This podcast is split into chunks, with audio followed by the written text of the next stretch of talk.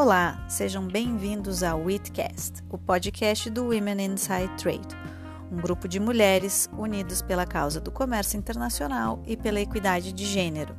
Nesse podcast, vocês ouvirão debates, discussões e aulas sobre os grandes temas do comércio internacional. Caso queiram nos acompanhar, acessem nosso site www.womeninsidetrade.com. Acompanhem nossas ações também em nossas redes sociais e compartilhem.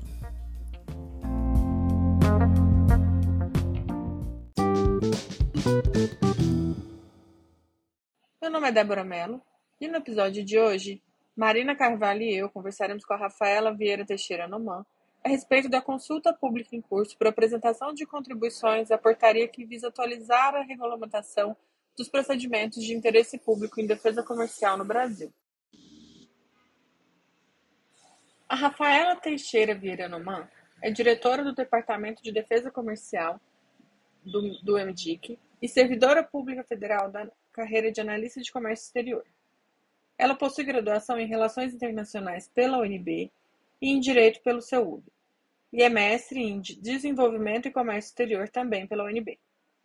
Ela possui 17 anos de experiência no DECOM e atuou recentemente no CAD, especialmente na condução de investigações de condutas anticompetitivas no mercado brasileiro. Rafaela, muito obrigada por participar conosco. É um prazer ter você aqui para falar desse assunto tão relevante para os usuários aí do Departamento de Defesa Comercial e do, do Sistema Brasileiro de Defesa Comercial no Brasil, como um todo. Muito obrigada.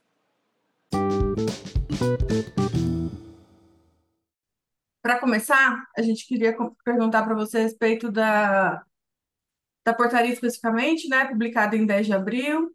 É, que, que modifica né, os procedimentos em vigor sobre o interesse público e pedir para você detalhar um pouco para nós sobre é, quais foram os motivos que levaram a essa alteração dos procedimentos, qual foi o racional adotado né, pelo, pelo DECOM para essa, essa portaria.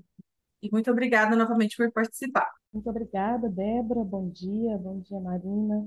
É, é, é um prazer enorme estar falando com vocês. Eu sou fã do Witcast e agradeço demais o convite, é, a oportunidade de poder falar desse tema, né, tão, tão, tão importante e tão aí nos holofotes é, atualmente. A, a consulta é uma grande oportunidade, então agradeço muito aí o convite de vocês para a gente poder conversar um pouquinho. É, em relação à pergunta, é, acho que talvez a gente mereça a, a, gente poder começar a conversar um pouquinho sobre o contexto é, em que ela acontece, é, olhar um pouquinho para trás, ver como as coisas ah, evoluíram no Brasil em relação a esse tema, né?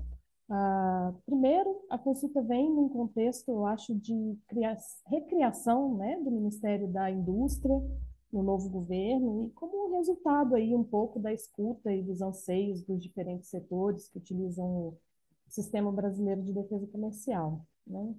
Ah, quando a gente olha para trás e tenta entender ah, um pouco da história da avaliação de interesse público né, no ordenamento jurídico brasileiro, a gente vê que isso surgiu, está presente no Regulamento Brasileiro de Defesa Comercial desde 95, né, quando a gente internalizou os acordos de defesa comercial resultantes da rodada Uruguai. Né? O antigo decreto 1602, é, por exemplo, né, já regulamentava os procedimentos das investigações antidumping, ele previa a possibilidade de suspensão ou alteração das medidas por razões de interesse nacional. E ainda previa, de forma separada também, em outro artigo, a possibilidade de suspensão das medidas por alteração temporária no mercado, né? que eram questões basicamente relacionadas a situações de desabastecimento.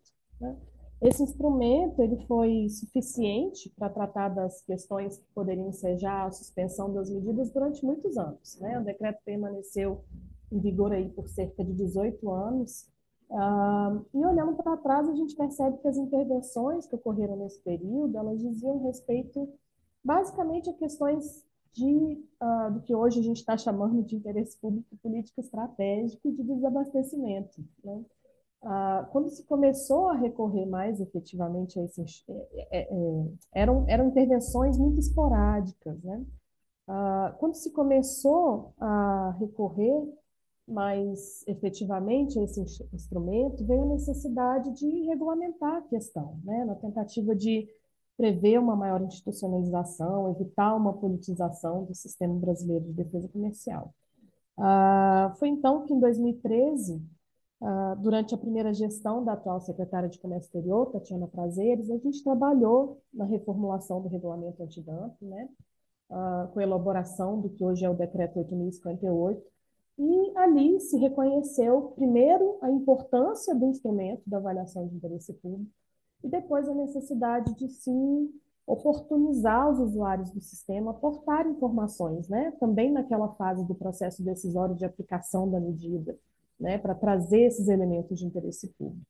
Naquele momento, a gente chamava atenção para o reconhecimento da necessidade de um do contraditório da ampla defesa, né, que poderia e deveria ser exercido também pela indústria doméstica, que esteve envolvida no procedimento de defesa comercial, né, e muitas vezes não tinha voz na decisão de suspensão das medidas. Ah, naquela ocasião, quando o decreto foi promulgado, a gente já tinha trabalhado na criação do grupo técnico de interesse público, né, na Câmara de, no âmbito da Câmara de Comércio Exterior, e a secretaria do grupo na época era exercida pela Secretaria de Assuntos Internacionais do Ministério da Fazenda. E o que se observou depois dessa regulamentação foi uma intensificação das intervenções de interesse público, né, e o surgimento de uma percepção acredito de que era necessário conferir uma maior previsibilidade a essas decisões, né? institucionalizar os procedimentos sobre a matéria. E aí a gente, é, eu vou dar um pulo aí nessa história, é claro que vários regulamentos surgiram ao longo desses anos, mas aí a gente chega a 2019, né, quando o tema passa ao escrutínio da então SDCOM, e com a publicação da portaria CSEX 8 e posteriormente, né, da atual portaria CSEX 13, Há uma nova tentativa de regulamentação sistematizada da matéria, né? a gente observa nessa ocasião um aprimoramento dos procedimentos relacionados à análise e uma concentração dessas análises é, empreendidas no âmbito da avaliação de interesse público uh, na temática concorrencial, econômica, inflacionária, né? o que acarretou uma elevação do nível de complexidade dessas avaliações. É, esse movimento, é, a nosso ver, aqui da Secretaria de Comércio Exterior, elevou também o ônus, né, as partes interessadas que atuam no sistema e também a estrutura de, do governo brasileiro que conduz essas investigações, né. Ah, além disso, essas avaliações eram feitas em todas as investigações originais, além das revisões sempre solicitadas, né. Isso ah, no nosso entendimento, gerou efetivamente um, uma, uma, elevação do ônus, né, da participação de todos na avaliação é, desse aspecto, né, na avaliação do interesse público no sistema de defesa comercial. Quando a gente olha para trás e observa o que houve nesse período, né, a gente constata uma elevação bastante acentuada no número de avaliações de interesse público realizadas no âmbito do sistema de defesa comercial, de 2019 a 2022 foram realizadas 102 avaliações de interesse público e 15 intervenções em função dessas avaliações. Né? As intervenções foram é, aí apenas cerca de 10 a 15% uh, do total das análises. Né? Uh, a estrutura da SDCOM à época contava com quatro coordenações gerais, uma delas era integralmente dedicada à avaliação de interesse público, né? então 25% da equipe do sistema de defesa comercial destinado exclusivamente a realizar essas avaliações de interesse público, 75% dedicadas aí às investigações de defesa comercial. Então, é, analisando esse contexto, e aí quando a gente olha para os nossos pares internacionais, para as autoridades investigadoras no mundo, né, que possuem um instrumento de avaliação de interesse público institucionalizado, como a gente tem aqui no Brasil, é, que são poucas, né? Eu acho que a gente pode dizer aí que de um universo de 75 autoridades investigadoras no mundo, a, a gente tem quatro, além do governo brasileiro, que, que, que tem essa, enfim, que a gente tem conhecimento, né? Que tem esse, esse instrumento institucionalizado, a gente não tem nenhuma outra autoridade, nenhum outro precedente que equalize ou chegue, ou chegue perto do número de intervenções que se observa no sistema de defesa comercial brasileiro. Né?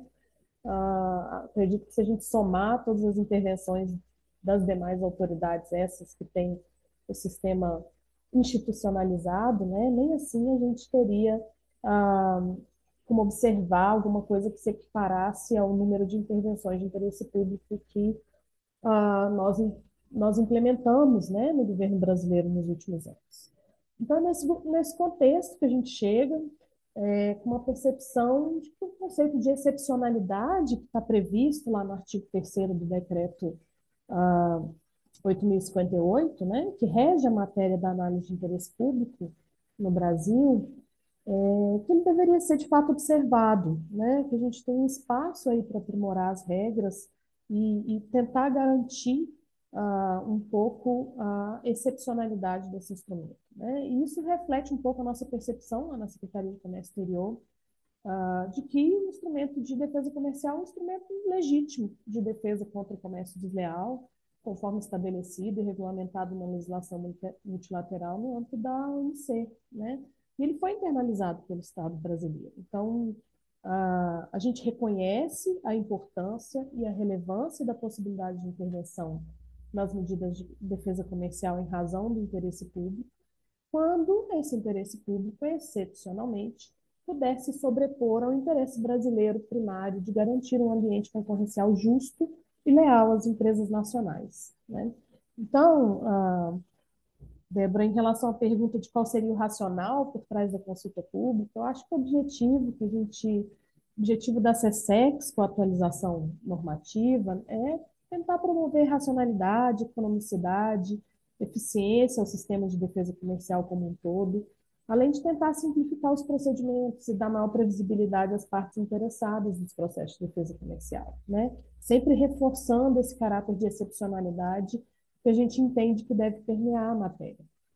É, a gente sabe e reconhece que tem um enorme desafio pela frente, a gente sabe da dificuldade que o tema impõe, ah, mas com muita tranquilidade, agora olhando para trás, depois de 10 anos de regulamentação sobre o tema, né, assim, é, de institucionalização dessa análise, a gente reconhece a importância e a essencialidade da avaliação de interesse público, mas a gente acha na SESEX que a gente tem um espaço para melhorar, aprimorar o regulamento sobre a matéria. Eu acho que esse é o, a, o que permeia a nossa, a, a nossa tentativa aí da, da consulta pública.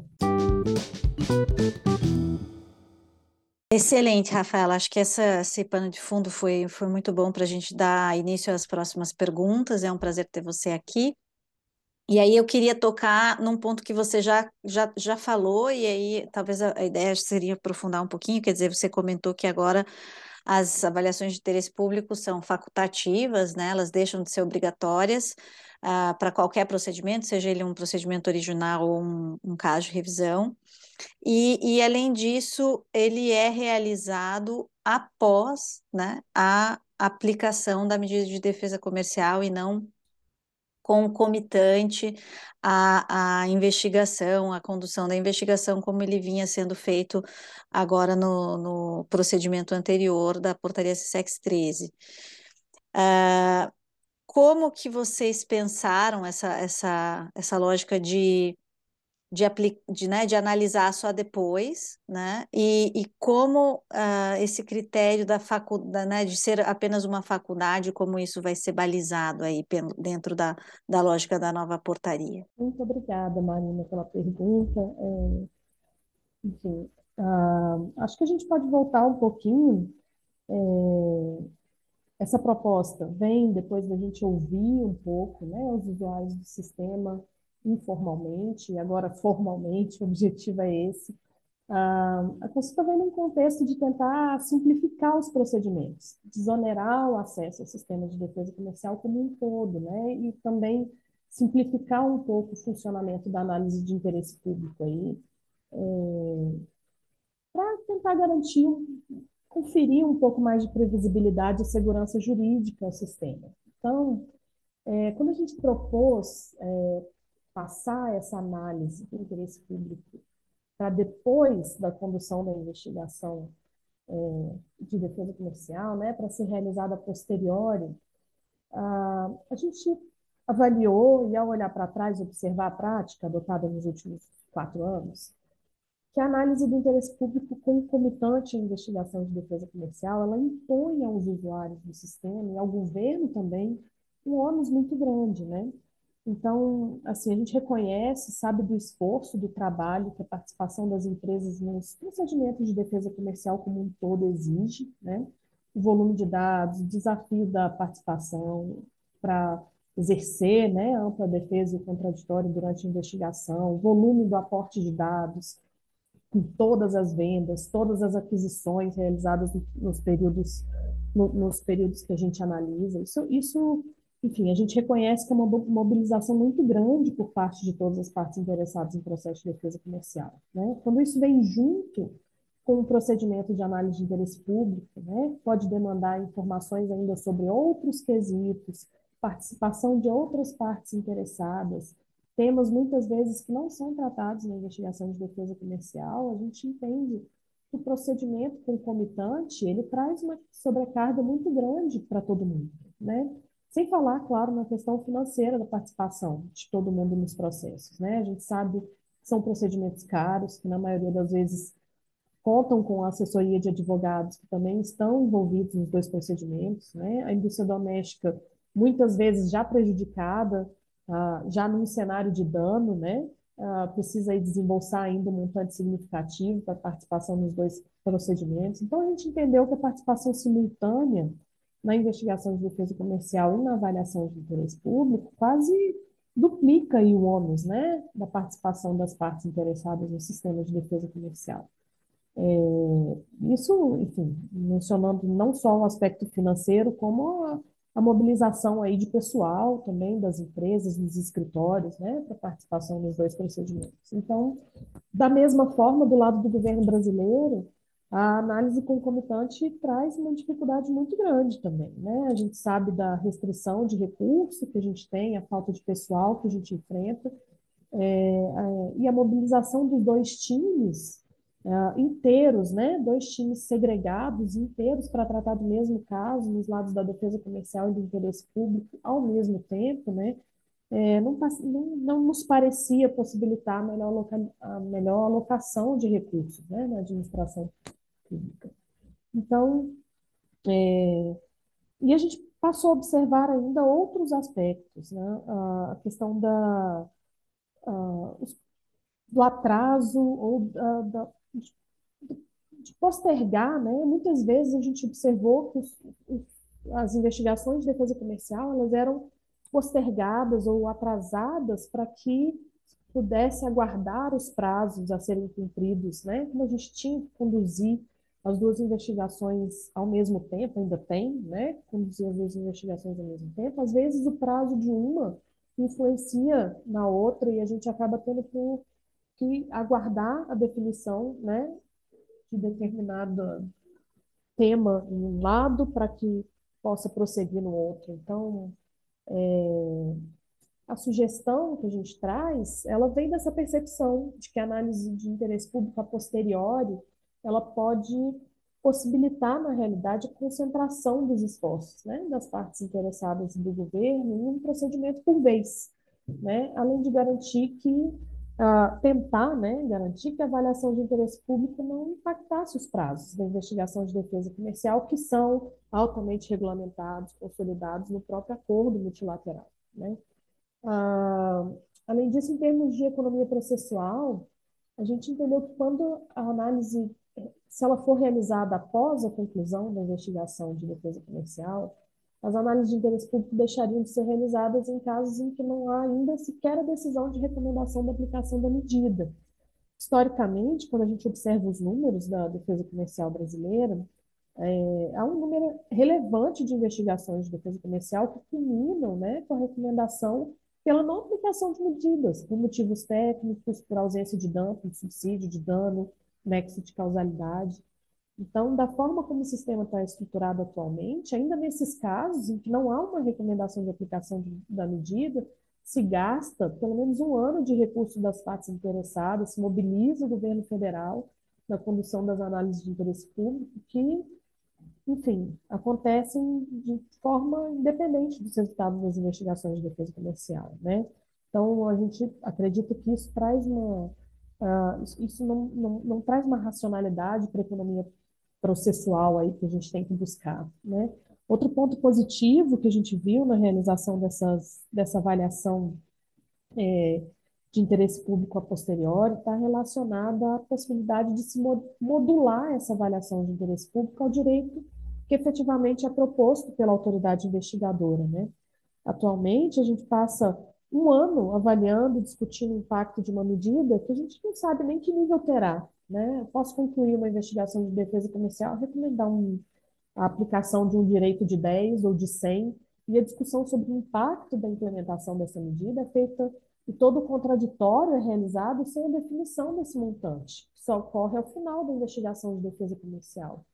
Então, uh, o que a gente observa é que hoje as partes passam durante um ano, na realidade, se manifestando, comentando, trazendo argumentos sobre o que elas entendem ser a expectativa da medida antidumping, né, ou compensatória. Então, mesmo a avaliação da autoridade investigadora que é feita durante a investigação sobre o impacto da medida, quando ela vai avaliar efetivamente o impacto, quando ela roda hoje, né, da forma como é feito o modelo de equilíbrio parcial, isso ocorre em um período muito curto de tempo, depois que o time de defesa comercial conclui, né, traz uma conclusão sobre o nível da medida a ser recomendada aos ministros da CAMEX. Então, é, fazer análise de interesse público a posteriori, com possibilidade de solicitação uh, uma delimitação né, de um período curto de tempo após a recomendação e aplicação da medida de defesa comercial, no nosso entender, permitiria aproveitar as informações levantadas e coletadas durante a investigação de defesa comercial também. Né?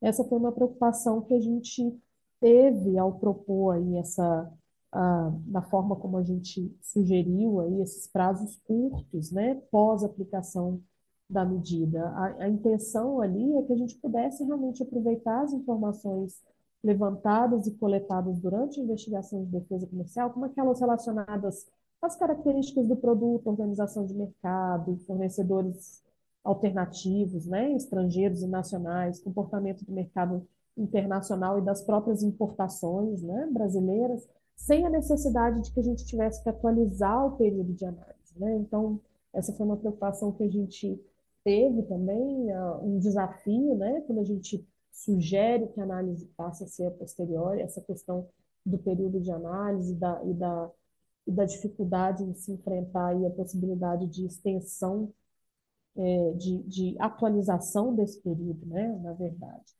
Ah, enfim, outra questão que permeou também a nossa proposta, é, quando a gente sugeriu que essa avaliação fosse feita a posteriori, pós a, pós a realização da investigação de defesa comercial, a, foi, na verdade, a gente reconhecer né, que, que essa no, é, é, esse novo modelo, a forma como a gente desenhou, uh, entendeu que poderia haver uma insegurança no mercado e entre as partes interessadas no procedimento de defesa comercial estendida durante o tempo. Né? Então, depois do procedimento de defesa comercial, depois que há uma recomendação, ainda assim, a gente teria mais um período para avaliação de interesse público com a possibilidade de suspensão daquela medida. E aí, a, percepção de quanto maior o tempo de condução dessa dessa análise de interesse público, maior seria o tempo, né? Então teria uma indefinição sobre o que aconteceria com a medida. Então a sugestão aí, ah, para justificar um pouco a sugestão dos prazos curtos, ah, reduzidos aí para realização dessa avaliação posterior, ela é, enfim, refletiu uma preocupação nossa constante com a segurança jurídica, né, do sistema de defesa comercial e com a estabilidade das condições de mercado. A gente tendia que restringir esse período de argumentação sobre os prováveis efeitos econômicos das medidas permitiria a realização de uma análise a posteriori, ainda a posteriori, mas, enfim, foi uma forma de enfrentar o desafio de procurar não afetar de forma muito substancial a segurança jurídica do procedimento de defesa comercial, né, e a previsibilidade do mercado, porque, enfim, se você passa pós-procedimento de defesa comercial um ano analisando e discutindo se ela poderá ou não ser suspensa, né, a gente entende que o efeito disso para o mercado seria muito ruim. Então, ah, aí para contextualizar um pouco também a forma como a gente desenhou o procedimento. E, enfim, ah, outro desafio, estou buscando contextualizar aqui, ah, Marina, ah, enfim, os desafios e as dificuldades que a gente reconhece, ah, não existe aqui a tentativa de trazer uma solução, enfim, que resolva todos os problemas, né? A gente foi tentando analisar a questão e, e tentando solucionar é, cada um dos desafios que fossem surgindo, né? Essa questão da, da realização da avaliação de interesse público a posteriori, ela trouxe um desafio, né, de que o decreto prevê, quando da determinação preliminar da defesa comercial, uma, uma aplicação, quando da avaliação de uma eventual aplicação de uma medida provisória, uma possibilidade de suspensão por interesse público, né? Então, quando a gente passou quando passa essa avaliação para posteriori, essa, essa determinação do decreto, ela, enfim, foi um desafio tratar disso. Então, a gente entendeu que essa questão foi, de fato, mitigada, né, solucionada, quando a gente separou a, a, as três visões de interesse público. Então, ainda que eu não consiga, ao realizar essa análise de interesse público econômico, a posteriori, ainda que eu não consiga tratar dela na determinação preliminar da investigação de defesa comercial, a possibilidade de avaliação de interesse público político estratégico, nesse momento, ela mitiga essa dificuldade né, que a gente enfrenta quando a gente passa a, a análise para posterior, uma fase posterior à investigação de defesa comercial. Então, a, gente entende que a forma como a gente propôs, a segmentação das três áreas de interesse público, ela, enfim, mitiga um pouco essa questão e não haveria um prejuízo legal em restringir né, a análise para essa fase posterior à aplicação da medida. Em relação à proposta de tornar os procedimentos, como você falou, facultativos, ou seja, fazer com que essas análises ocorram somente sobre, sobre a demanda de alguém, pode ser inclusive o próprio governo brasileiro, né, e não de forma automática, como estava sendo feito, está muito relacionado à nossa visão de que o instrumento de avaliação de interesse público deve ser excepcional, né, como determina o decreto, e deve garantir a aplicação do princípio de economicidade dos procedimentos administrativos. Né? Então, a, a realização de avaliação de interesse público em todos os procedimentos, de forma obrigatória, como era feito, é, é contrário à ideia de que o interesse público primário brasileiro é ter um sistema de defesa comercial imparcial, técnico, como determina a legislação multilateral que rege a matéria, né? foi internalizado no ordenamento jurídico brasileiro. Isso não implica em reduzir de forma alguma a importância do instrumento de análise de interesse público, mas busca conferir efetivamente a ele esse caráter de excepcionalidade que, na nossa visão, ah, não, não, não, não se observa atualmente no, no sistema de defesa comercial brasileiro e nem se observa, ah, enfim, e, e, e, é presente em todas as outras autoridades que ah, têm essa questão institucionaliza, institucionalizada. Né?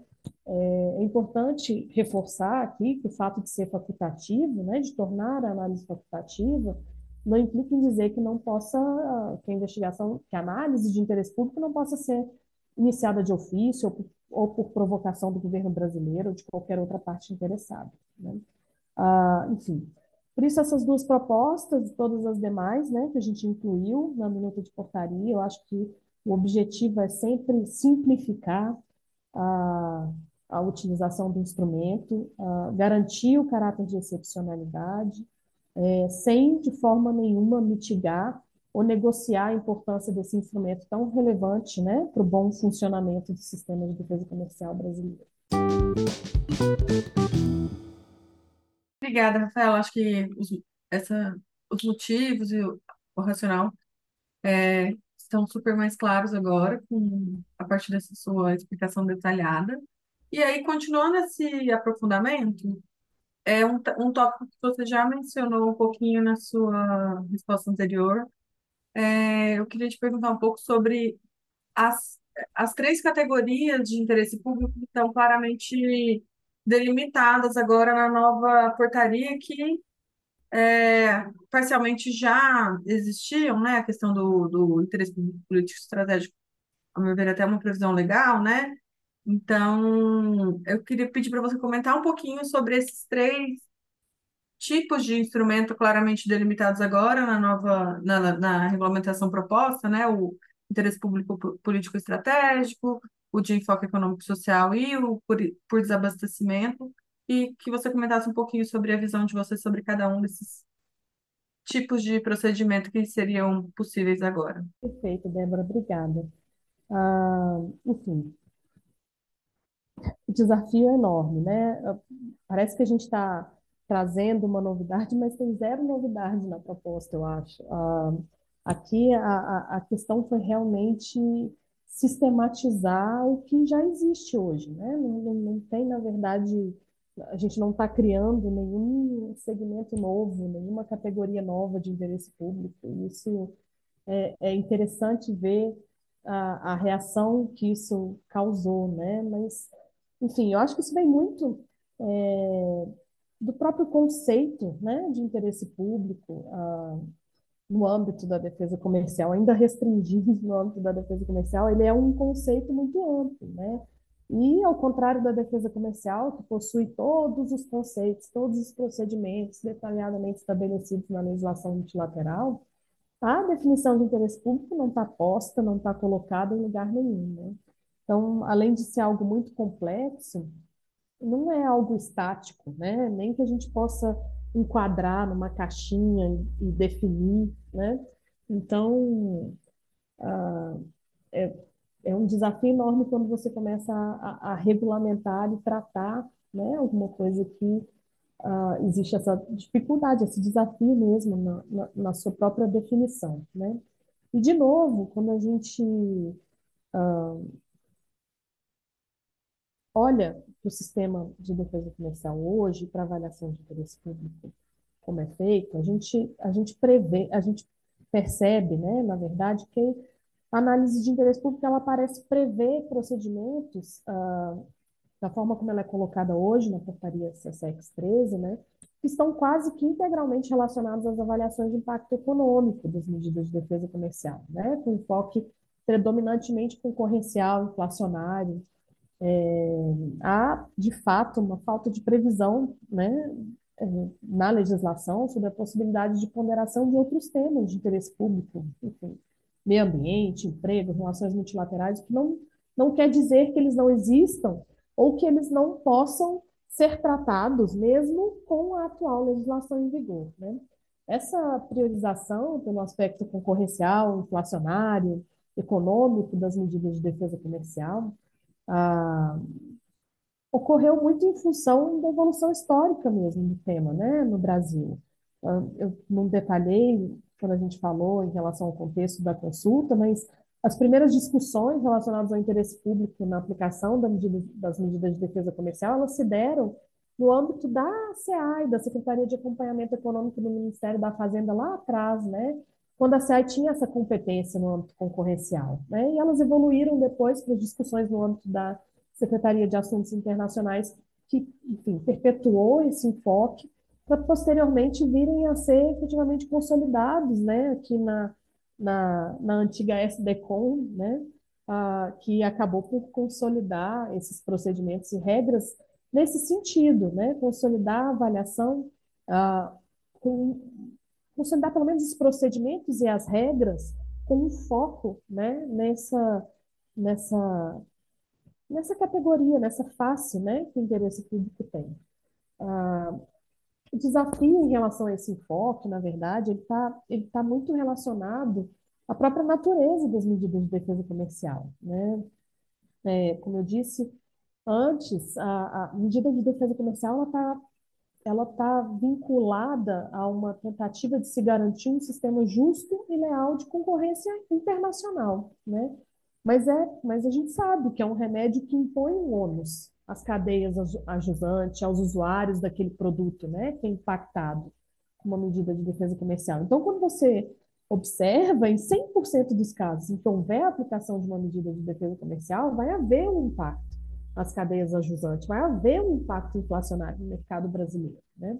A questão aqui é que, ah, no caso da defesa comercial, o que se busca tutelar, né, o objeto de tutela do Estado é a concorrência justa internacional, não só o consumidor. Né? Uma clara distinção de objetos de tutela na, na, na legislação de defesa comercial, na legislação de defesa da concorrência. E aí, quando a gente concentra a avaliação de interesse público aos aspectos concorrenciais, a gente corre o risco de transformar esse tipo de procedimento em um, um método de ponderação de interesses privados de empresas situadas em diferentes momentos da cadeia produtiva, sabe? E quanto mais e aí é, vira uma, uma praxe, né? uma, um, enfim, um modelo que quanto mais na base da cadeia o setor, maior a chance, maior impacto das medidas de defesa comercial nas cadeias adjuvantes, né? E quando a gente avalia o impacto das medidas de defesa comercial sobre os produtos de setores de base dessas cadeias produtivas extensas, né? Ah, a gente percebe que esse impacto vai afetar um grande número de empresas, né? No é seguinte da cadeia. Então, muito provavelmente a conclusão é de que o impacto da medida será relevante em termos de é, em termos econômicos e inflacionários, né? E isso, uh, enfim, acaba ensejando a suspensão e a alteração da medida muito recorrentemente quando a gente está falando desse tipo uh, das indústrias posicionadas nesse elo da cadeia, né? Então, aí a gente começa a pensar, a gente está limitando o uso das medidas de defesa comercial e o direito de atuar em um ambiente que garanta uma concorrência internacional justa, a gente vai limitar esse direito aos setores mais à frente na cadeia produtiva, é isso que a gente quer no sistema de defesa comercial. Então, não é interesse público brasileiro garantir uma concorrência justa às indústrias consideradas de base.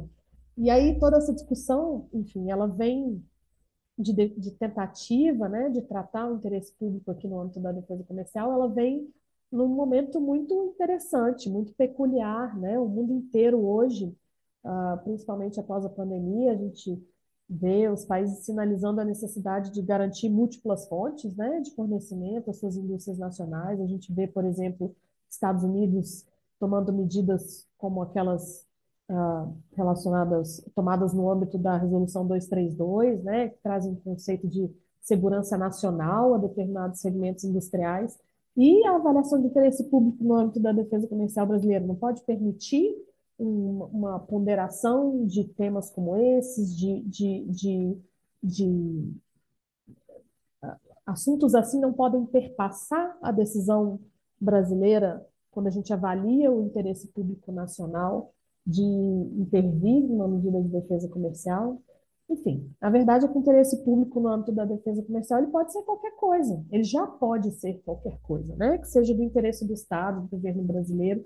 Isso é assim, sempre foi assim, não tem, de novo, nenhuma novidade na proposta que a gente apresenta.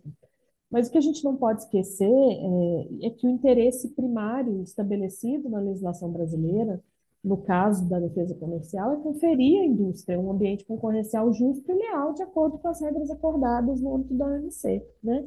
Então, como que vai ser? Qual vai ser o critério que a gente vai estabelecer para dizer que aquela indústria que atua em um ambiente comprovadamente desleal, de acordo com as regras multilaterais, qual vai ser a regra para a gente dizer, olha, o governo brasileiro considera que a você não está garantido o conceito de concorrência justa? Ou ah, ou vou ter que dizer a ela, olha, apesar de você concorrer com seus pares em países cujo comércio justo é garantido e exigido conforme a legislação multilateral, em território nacional essas regras não serão aplicadas, porque o interesse comercial de outros está sendo atingido. Então, quando a gente restringe é, muito a avaliação de interesse público ah, só a esse quesito, acho que a gente simplifica muito, né? A questão do interesse público é muito mais ampla que aquela uh, que hoje é explicitada e consolidada na análise econômica que é efetuada. Né? A gente, é, eu acho que é uma mudança de visão do governo, mas de toda forma, o que a gente vê é que isso sempre pode acontecer. Né? Eu acho que eu vou citar aqui, tomar a liberdade de citar aqui um dos últimos casos que foram avaliados, que foi avaliado na gestão anterior, foi o caso de laminados de alumínio, né? Houve a recomendação da SDCOM de aplicação de uma medida compensatória para se reconhecer a existência de subsídios de dano no nexo de causalidade. A avaliação de impacto econômico efetu, realizada pela SDCOM à época concluiu que não existiam motivos econômicos que justificassem a intervenção da medida, e ainda assim, os ministros da CAMEX, durante a reunião, concluíram pela suspensão da medida, né, em função da transição do governo, da dificuldade da decisão. Isso é motivo de interesse público? Sim, claro, é. Não está estabelecido na portaria CSEX 13, mas ainda assim é presente, né, e, tá, e foi avaliado, enfim. Então, essas várias faces da análise de interesse público, elas sempre existiram e elas são inerentes ao nosso uh, sistema decisório de aplicação de medidas. Né? Então, eu tenho a recomendação da aplicação por uma autoridade investigadora técnica, baseada no parecer técnico, que não pode ser alterado, mas a decisão final é sim tomada por um conselho de ministros do governo brasileiro, que reflete interesses diferentes, né, de diferentes setores, com diferentes visões dentro do governo brasileiro. Né? Então, na verdade, assim, tentando ser um pouco objetivo, o que tem de novidade na nossa proposta, eu acho que é que a gente, que, que enfim, a gente está submetendo a consulta pública para tentar perceber aí a, a, os comentários e a percepção né, dos usuários todos, é de que uh, a gente reconhece que essas três diferentes categorias elas merecem procedimentos e trâmites diferentes, justamente porque eles têm natureza diferentes. Né? Então, a primeira delas que a gente trata é, é o que a gente está chamando por enquanto de interesse público econômico, né? que é o que prevalece atualmente uh, o interesse público de impacto, que analisa o impacto econômico da medida, e o objetivo aqui é garantir e reconhecer os avanços que foram feitos em relação a essa avaliação econômica de interesse público, né? prever, continuar prevendo procedimentos rigorosos, com prazos bem estabelecidos, garantindo exercício contraditório pelas partes interessadas, mas também com o objetivo de tentar simplificar um pouco essas análises. Né? É, na nossa visão, essa avaliação ela não pode se tornar um procedimento tão oneroso quanto é a investigação de defesa comercial, né? Nem pode estender a incerteza no mercado com a indefinição sobre a, sobre a possível suspensão da medida. Então, por isso aí, de novo, reiterando o que eu disse em resposta à pergunta anterior, de que a proposta traz uma janela curta realmente para manifestação sobre esse tema, justamente como uma tentativa de conferir uma segurança jurídica sobre as decisões de defesa comercial, né, e consequentemente para o mercado. Ah, como a sugestão da portaria diz respeito à realização da avaliação após né, a aplicação da medida, o tempo de duração dessa avaliação é muito importante para impedir que a gente gere uma insegurança jurídica. Né? A sugestão é que tivéssemos, que a gente, a tentativa é que a gente tivesse, ah, enfim, um, procedimento bastante objetivo simplificado, com uma delimitação bastante demarcada, né, para que a gente limite essa discussão. Após esse período, após o período que a gente delimitou lá na portaria, de 30 dias, do, dos prazos para o exercício do contraditório, não, não haveria espaço mais para que essa discussão seja reaberta até o fim da vigência da medida. E isso, de novo, buscando sempre com a preocupação de garantir segurança jurídica ao sistema. Né? E aí, outra categoria que a gente identificou, que também é, não é novidade, né? Como mencionei, ela já, ela já vem prevista desde lá do decreto 1602, depois lá no, na elaboração do 8058, a gente acabou por consolidar esses conceitos no conceito de interesse público, é a questão relacionada ao risco de desabastecimento do mercado, né? Em função de algum evento que possa prejudicar o fornecimento desse produto. Né? Nesse caso, a gente entende que uma alternação, uma, uma, alteração repentina das condições de oferta no mercado, né, ela deve ensejar uma suspensão efetiva e eficiente né, das medidas de defesa comercial. Nesse caso, a gente previu aí um, um procedimento bem mais expedito, né, para a gente realmente poder responder efetivamente a um acontecimento inesperado do mercado. Então, se um forno estoura, se a indústria doméstica decreta falência, a gente não tem que continuar falando na manutenção da medida de defesa comercial. Né? A sugestão é que, ah, de fato, constatado o fato, ah, o, fato inesperado, né? o, que seja eventualmente o desabastecimento, ah, a suspensão da medida deve ser quase que imediata. Então, recebeu a informação de que alguma coisa aconteceu, o objetivo do procedimento é só confirmar que causa do desabastecimento efetivamente aconteceu. Caso isso seja delimitado é, e confirmado, é, enfim, algo pode acontecer a qualquer momento, né? O objetivo é que a gente responda rapidamente à sociedade, possa suspender essa medida de forma realmente bastante imediata. Ah, como a gente, como eu disse, como trata de um acontecimento inesperado, pode acontecer a qualquer momento, a sugestão na portaria que a gente enfim, colocou lá na minuta foi de que é, ele pode ser trazido né, a qualquer momento durante a vigência da medida e ele pode ensejar a suspensão temporária definitiva numa resposta rápida do governo. Esse era o objetivo aqui ao, ao, ao tratar desse tema. É, por último, uh, eu acho que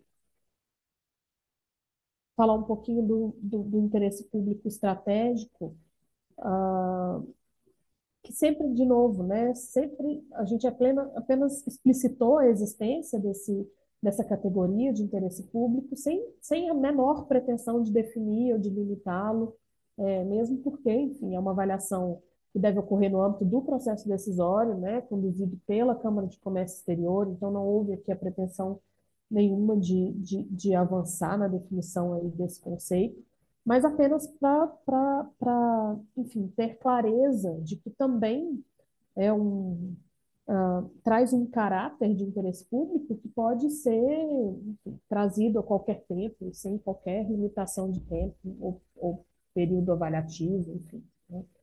Uh, a proposta, a gente, a gente, a proposta, né, na minuta da, da, da, portaria, ela é uma tentativa realmente de refletir essa nossa percepção da, da existência muito clara desses três, ah, três categorias né, de, de, de, interesse público no âmbito da defesa comercial e, enfim, a gente está ansioso na Secretaria de Comércio Exterior pelos comentários que virão, que, enfim, nos ajudarão a, a consolidar ou questionar essa percepção, saber se a gente está no caminho certo ou não. Então, é, aproveito aí para reforçar a importância, né, de que as pessoas tragam as suas percepções, né, a respeito de toda essa nossa avaliação que está sendo feita.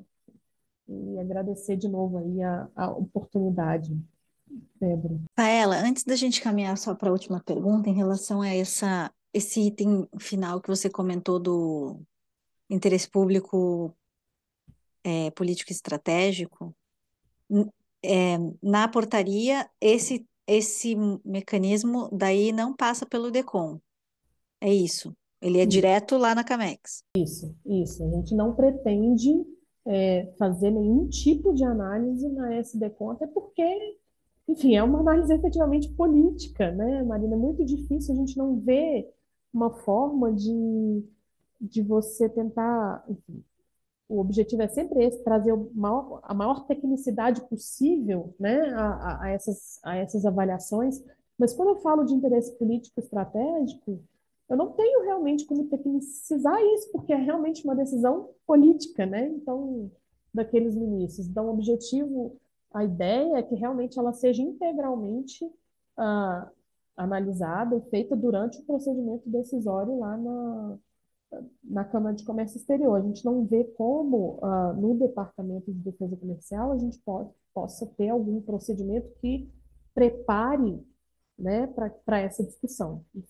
Entendi. É, é, claro que se algo for aportado durante o procedimento, será levado na nota que o DECOM elaborará, né, mas, mas uh, de forma nenhuma se pretende dar algum tratamento a essa questão no âmbito do Departamento de Defesa Comercial. Uhum. Tá, entendi. É, é só para separar esses três dentro da estrutura da portaria para quem está ouvindo é, conseguir mapear, né, onde vai cada um. Por isso fiz essa complementação. E aí, caminhando para o final, eu acho que você já tocou nisso, mas eu acho que vale a pena é, depurar um pouco mais, que diz respeito a essa simplificação de prazos, né? Quer dizer, além, além da, da, da, do interesse público do desabastecimento pode acontecer a qualquer tempo, mas o interesse público econômico social ele tem a pretensão de acontecer 30 dias após a, a instauração da medida, e aí você tem uma série de prazos que a portaria prevê ali prazos rápidos até, né, de 20 dias de análise e de apresentação de informações, com possibilidades curtas de prorrogação de prazos, e tem também os prazos é, relativos a a partir de quando você tem que começar a pensar em em, em, em su, é, sugerir uma reaplicação, né, ou uma continuidade da suspensão, é, que é a segunda e a terceira parte ali da, da portaria, eu acho que seria legal contar um pouquinho dessa desse como que vocês estão tentando organizar isso no departamento em termos de prazo, porque de fato eles ficaram mais curtos, né? Então eu acho que tem um tem um ônus de, de celeridade que vocês estão colocando aí no procedimento, é, e ao mesmo tempo como balizar isso com as preocupações de, de obtenção de informação e tudo mais de todas as partes. Ótimo, obrigada, uh, Marina. É realmente esse o desafio, né? A gente, como eu falei, assim, existiu uh, uma tentativa, uma, uma intenção da SESEX, da Secretaria de Comércio Exterior, de simplificar um pouco a análise de interesse público que é realizada hoje, né? E aí eu estou falando desse realmente desse aspecto econômico, né? De forma que a gente pudesse desonerar um pouco, não só para as partes interessadas, mas também para o governo brasileiro. É, e aí, como eu já mencionei, a gente, a gente tinha uma preocupação em garantir uma celeridade do processo, né? Para que a gente já estava passando, a, a, a, sugestão já era passar essa avaliação de interesse público para um momento posterior, né, para que ela fosse realizada após a investigação de defesa comercial. Então, preocupados com essa questão da insegurança jurídica no mercado, a gente, a gente realmente encurtou bastante os prazos, tanto das partes quanto do DECOM. E existe essa preocupação, tá, Marina? Acho que o objetivo da consulta é esse mesmo, é que vocês uh, é que a gente possa ouvir realmente as partes interessadas que atuam no processo, e aí uh, não só as empresas, os advogados, que a gente possa verificar se aquilo é viável. Mesmo dentro do departamento, a gente está avaliando se aqueles prazos que a gente colocou ali é, é, são efetivamente viáveis né, de, de, de, serem cumpridos. Mas o que eu acho que é importante, e é a mensagem que eu queria deixar aqui, independente do, enfim, dos prazos que constam ali, é que ah, existe uma tentativa de dar celeridade, de promover celeridade ao procedimento, de simplificar os procedimentos, né, para que, ah, enfim, para que isso reflita a nossa preocupação mesmo com a insegurança jurídica que isso pode causar uh, e a instabilidade que isso causa no mercado. Mas, mas é, é muito importante que fique claro que não existe na proposta apresentada uma intenção de reduzir ou mitigar a participação das partes interessadas no procedimento, sabe, de avaliação de interesse público. A gente uh, é muito importante na nossa visão que a gente garanta que todos estejam aptos a trazer o seu ponto de vista sobre o que deveria ensejar ou não a intervenção de interesse público. Então, aquele, é muito importante que a gente discuta, uh, enfim, aquelas sugestões de prazos que a gente colocou ali é, na, na, minuta de portaria, para que, uh, enfim, os diferentes pontos de vista possam ser colocados, sempre lembrando que o que a gente tem em mente é essa, essa ponderação entre celeridade do processo, preocupação com a segurança jurídica, preocupação de dar uma previsibilidade para os atores que atuam naquele mercado, por outro lado, uma possibilidade de ouvir, uma tentativa de garantir que enfim, todos esses interesses possam estar refletidos ali naquele procedimento que a gente, uh, que a gente vai conduzir. É, existe uh, na nossa cabeça uma, uma distinção a gente entende que a natureza da avaliação de interesse público, ela,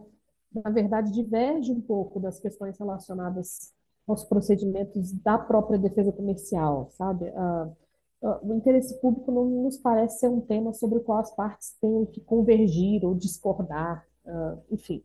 Eu acho que o governo brasileiro tem que consolidar aquelas informações para, no final, sopesar e definir o que, que é do seu interesse. Né? Então, uma questão muito mais de aporte de informações do que uh, como acontece na defesa comercial, em que uma metodologia que eu adoto ou outra metodologia que eu adoto uma, podem variar ali, elas impactam os interesses de uma ou de outra parte de, de forma muito objetiva. Né? Aqui, na análise do interesse público, a gente vê que o objetivo é consolidar uma posição do governo brasileiro. Né? E, para tanto, é muito importante, é, extremamente necessário que a gente tenha acesso às diferentes informações trazidas pelas partes, mas talvez não haja a necessidade da gente estender tanto a questão das discussões em relação ao, ao, ao que está ali posto. Né?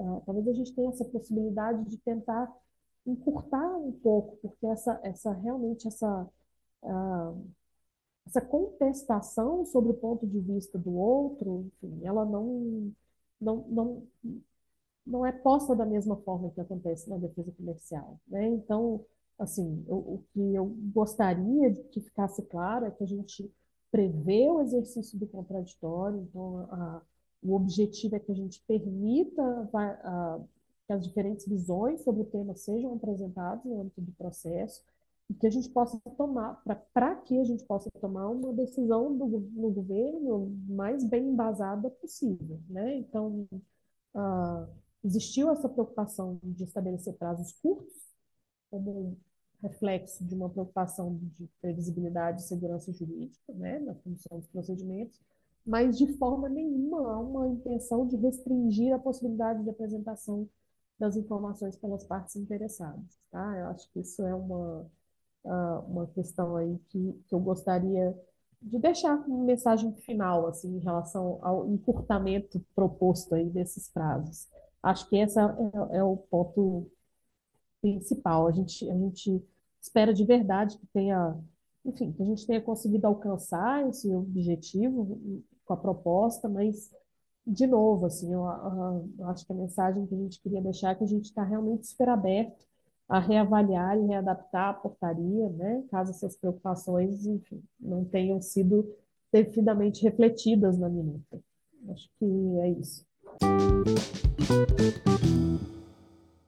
É, excelente, Rafaela. E só para a gente concluir, é, eu só queria pedir para você comentar um pouquinho sobre os próximos passos, depois que vocês receberem todas as contribuições, é, o, que, o que podemos esperar, se haverá uma consolidação dessas dessas respostas, uma divulgação, enfim, no, pela, pela, pelo DECOM. Ótimo, Débora, obrigada. É, enfim, gente, eu vou aproveitar aqui a oportunidade de agradecer de novo a, a realmente a oportunidade de conversar um pouco sobre a proposta, de, de, de, conversar um pouco sobre o contexto e explicar um pouco o que levou a gente a, a direcionar a proposta nesse determinado sentido, né? É, e, e, e, de novo, reafirmar que esse foi um primeiro passo. A gente está construindo dentro do governo uma posição.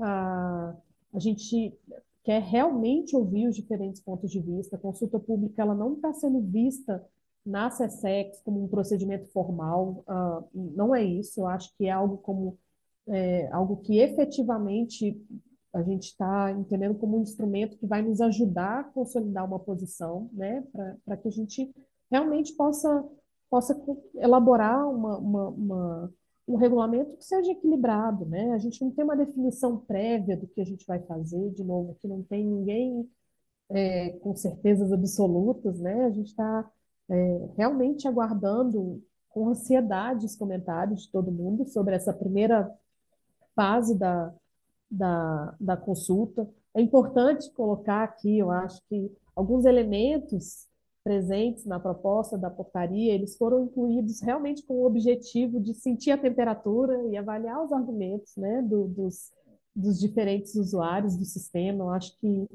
é, é, é, importante a gente entender que a consulta ela foi, ela foi construída nesse sentido. Assim, ela, ela é, não é uma coisa posta, a CSEX não tem uma definição, a gente, a gente realmente uh, quer reforçar aqui a importância de receber o comentário de todo mundo sempre sem perder de vista, claro, os nossos objetivos. Por isso, tão importante essa oportunidade, né, que eu tive aqui da gente falar um pouquinho, que é o objetivo de simplificar a análise, garantir segurança jurídica às partes interessadas, é, reforçar esse caráter de excepcionalidade. Eu acho que isso tem que permear a, a, a leitura, a, a, tentativa de entendimento aí dos nossos objetivos. Assim. E, enfim, o, o ministro, nosso ministro, sempre repete em todos os eventos, ele diz, quem ouve mais erra menos, né? E o nosso objetivo aqui é realmente tentar errar o mínimo possível. A secretária Tatiana tem uma preocupação muito grande em acertar a calibragem desse tema, sabe? A gente tem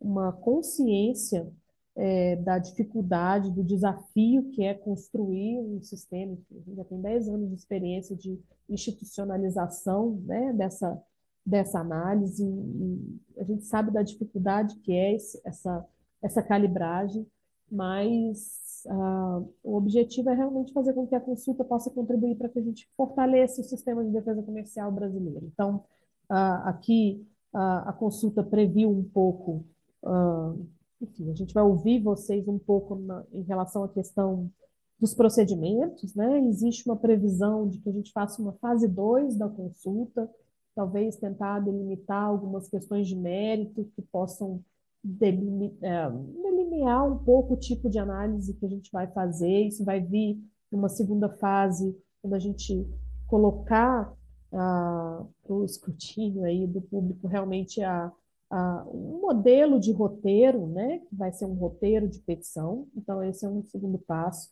Eu acho que a gente tem um objetivo de eventualmente fazer ah, um webinar, alguma coisa com os, com os participantes da consulta, para que a gente possa para que a gente possa realmente discutir, amadurecer, para que todos possam entender ali as, as diferentes visões, né, que, que enfim, com, com, com, que a gente lida ao tentar é, construir um regulamento desse, desse tipo, mas uh, enfim, o objetivo é, é, é, que a gente ouça muito e, posteriormente, aí sim, consolidar, publicar. É, eu tinha uma expectativa muito grande que isso ainda seja feito esse semestre, uh, de publicar já um regulamento, um novo regulamento, né, para que vai embasar as nossas análises futuras de interesse público no âmbito da defesa comercial. É, já em primeira mão, Débora, eu acho que eu posso antecipar aqui que o interesse né, de todo mundo é tão grande em relação ao tema que a gente decidiu prorrogar o prazo para recebimento dos comentários da consulta pública. A, a portaria a circular de prorrogação do prazo deve, enfim, sair em breve, essa semana, provavelmente.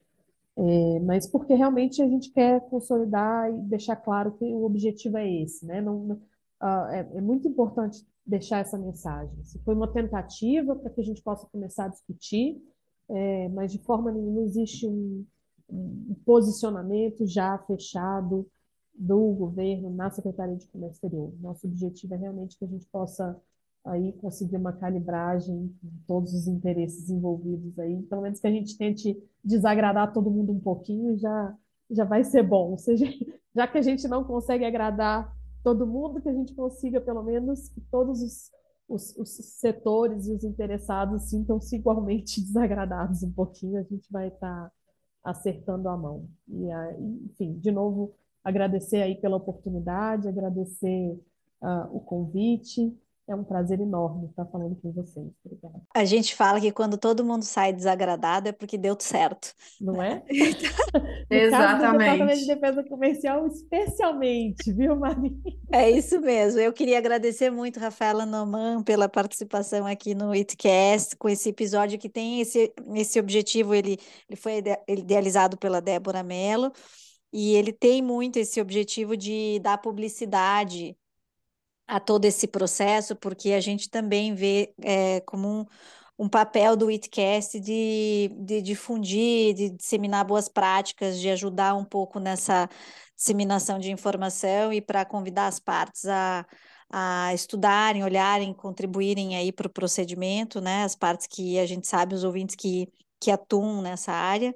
Então, muito bom que você teve esse tempo aí para apresentar essas informações. Que bom que vai ser prorrogada, porque acho que tem muita coisa que talvez tem muita informação para vocês para serem depuradas e para vocês poderem receber, acho que boas manifestações, né? Então fica meu agradecimento à Débora por trazer aí a sugestão e a Rafaela Noman também por diretora do Departamento de Defesa Comercial do MIDIC para é, contribuir aqui com, com esse episódio. Ai, agradeço muito, Marina, enfim. A, a, agradeço a ajuda aí, porque vai ser, enfim, acho que uma, uma grande ajuda aí ter essa oportunidade de, de realmente colocar o contexto aí da, da realização da consulta. Muito obrigada, Marina, Débora, foi um prazer enorme. Prazer foi nosso, Rafael. Esse foi mais um WITCast. Eu sou Marina Egídio de Carvalho, também faço parte do Woman Inside Trade e vou conduzir as conversas com nossos convidados em nosso podcast. Espero que vocês gostem e compartilhem.